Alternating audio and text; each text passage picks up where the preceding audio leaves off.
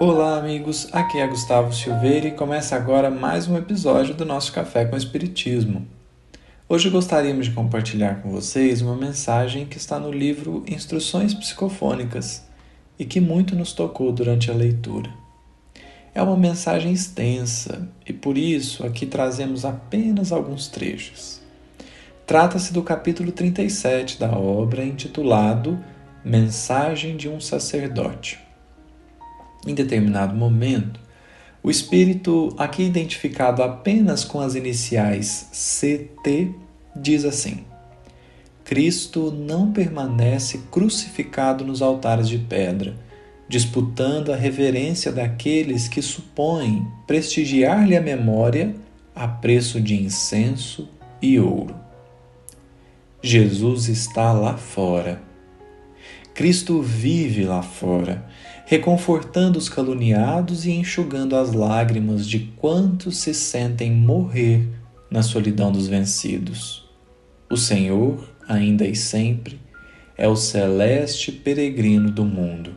Vamos, vamos em busca do Senhor ressuscitado. Procuremos o Cristo além da cruz, tomando a cruz que nos é própria, a fim de encontrá-lo na grande ressurreição. Essa é a essência do Evangelho.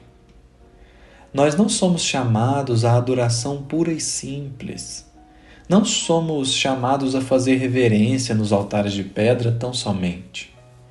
Como Emmanuel diz no prefácio do livro Caminho, Verdade e Vida, por louvarmos Jesus nas igrejas e menoscabá-lo nas ruas, é que temos naufragado tantas vezes por nossa própria culpa.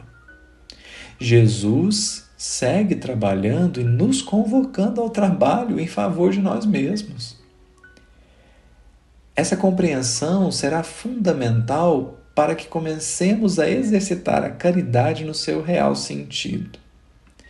Nós não concretizaremos a regeneração da nossa própria alma se o nosso coração não se converter em instrumento do Criador perante as criaturas. A verdadeira adoração que podemos fazer a Deus e a Jesus é a de nos tornarmos instrumentos do verdadeiro bem. Porém, isso ganha uma profundidade muito grande quando nos lançamos de fato nesse intento.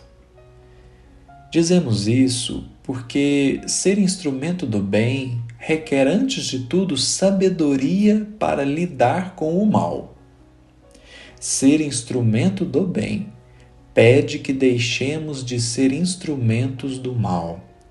E aqui está um grande desafio, porque nem sempre somos instrumentos do mal de forma intencional. Muitas vezes damos fluxo ao mal porque agimos sem consciência. Alguém grita comigo e eu grito de volta. Alguém me ofende e eu ofendo de volta.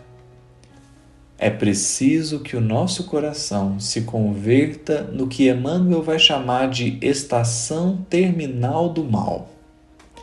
Por certo, o mal chegará em nós, mas que possamos ser estações em que o mal terá fim, porque o nosso coração saberá silenciá-lo ou transformá-lo em bem.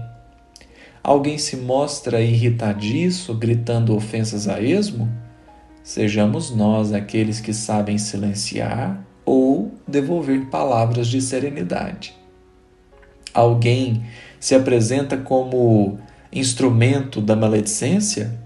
Sejamos nós aqueles que sabem silenciar ou devolver palavras de bondade. Alguém se exibe com projetos de vingança?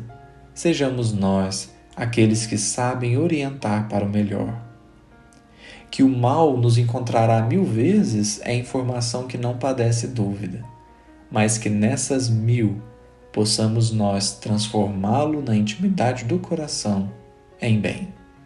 Jesus está lá fora, consolando, acerenando, orientando, fortalecendo e amenizando dores e angústias.